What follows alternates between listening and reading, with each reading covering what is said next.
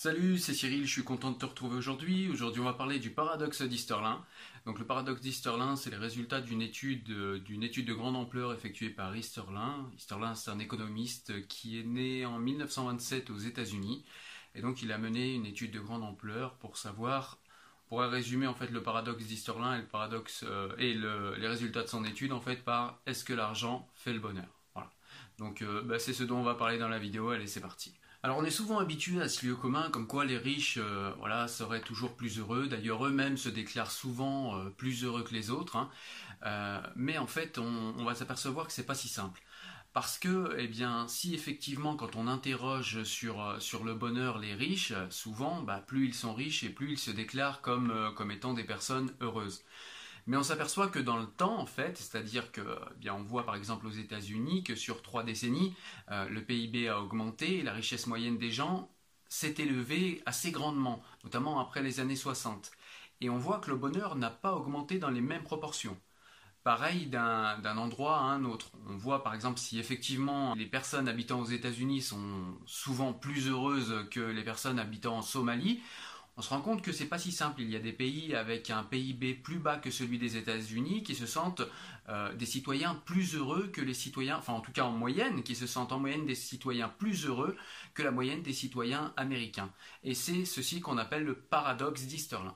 Et donc c'est un paradoxe qu'avait observé euh, l'économiste Easterlin en 1974. Et donc, avec cette étude, il montre que le revenu de 60% des Américains a augmenté entre, euh, alors attendez, je regarde, entre 1946 et 1970, alors que le bonheur n'a absolument pas augmenté dans les mêmes proportions.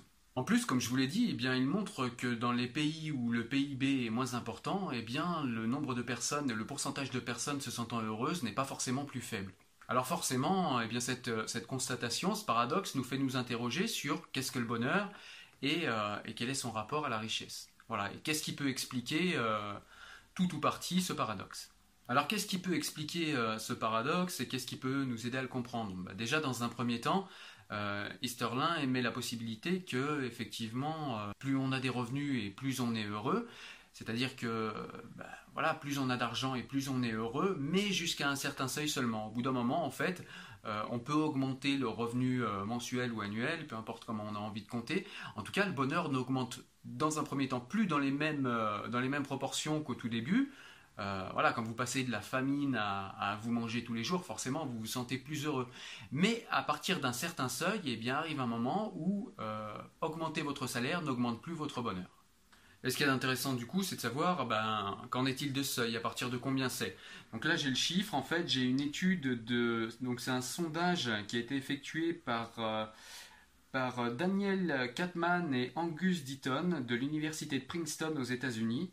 Euh, et donc l'étude porte sur 450 000 Américains et donc, euh, bah, selon les, études statistiques qu'ils ont fait, on peut voir que jusqu'à 75 000 dollars par an, donc ça fait environ 55 000 euros, hein, euh, jusqu'à 75 000 dollars par an et par ménage, eh bien, le bonheur augmente. Au-delà de ce seuil-là, eh bien, le bonheur plafonne.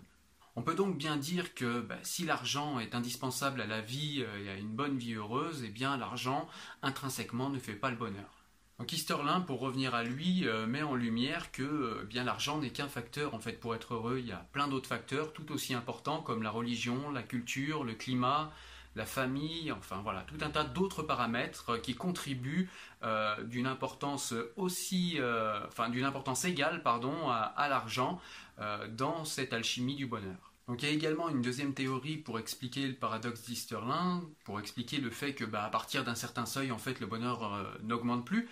Bah, c'est, euh, ce serait en fait cette, euh, cette deuxième explication, le simple fait qu'en fait on accorde plus de valeur à l'argent qu'on voudrait qu'à l'argent qu'on a.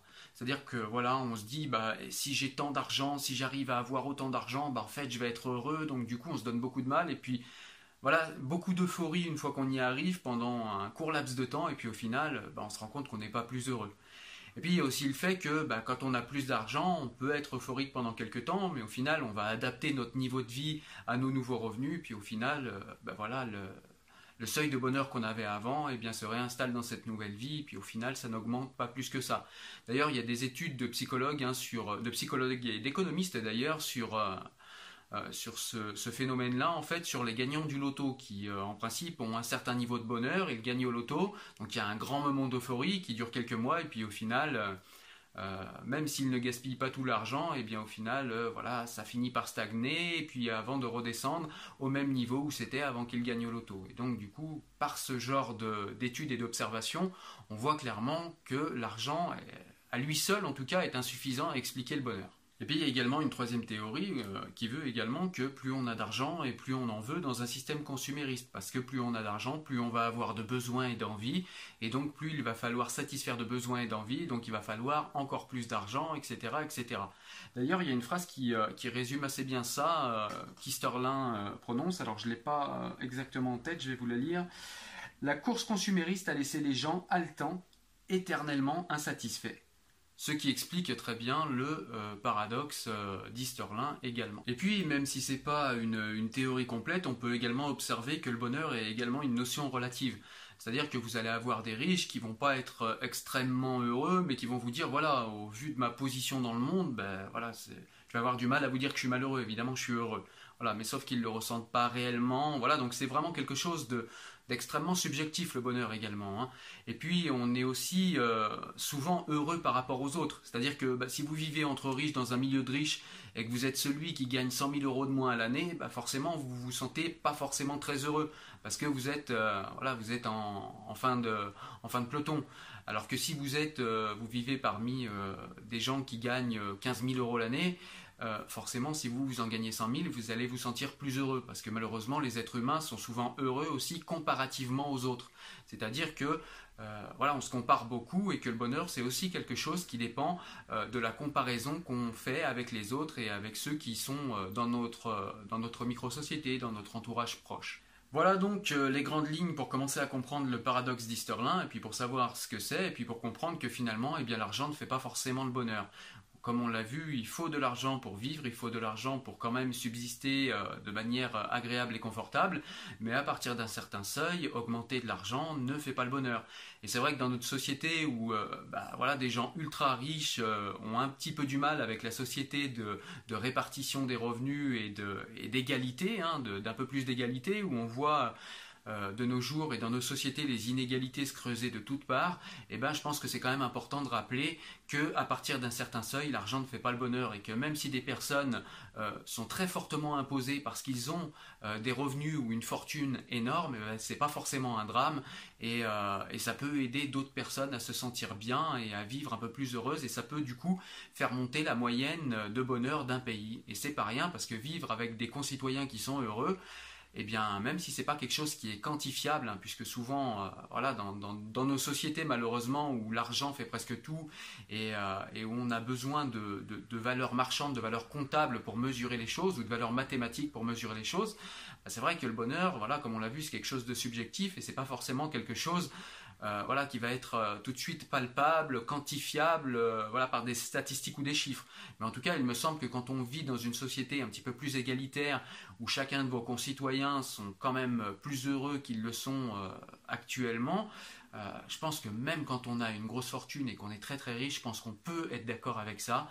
Et je pense que bah voilà, ça peut aller dans le sens de la société du partage plutôt que des inégalités qui se creusent et des riches qui gardent leurs milliards de côté sur leur compte et qui refusent en plus de payer l'impôt. On voit clairement que ça ne les rendra pas plus heureux. Voilà, écoute, on arrive à la fin de la vidéo. J'espère qu'elle t'a plu. Si c'est le cas, mets-moi un petit pouce bleu, ça m'aidera à monter dans le moteur de recommandation YouTube. Je te laisse également t'abonner à la chaîne si c'est toujours pas fait. Et puis je te dis à très bientôt pour une nouvelle vidéo. Porte-toi bien. Ciao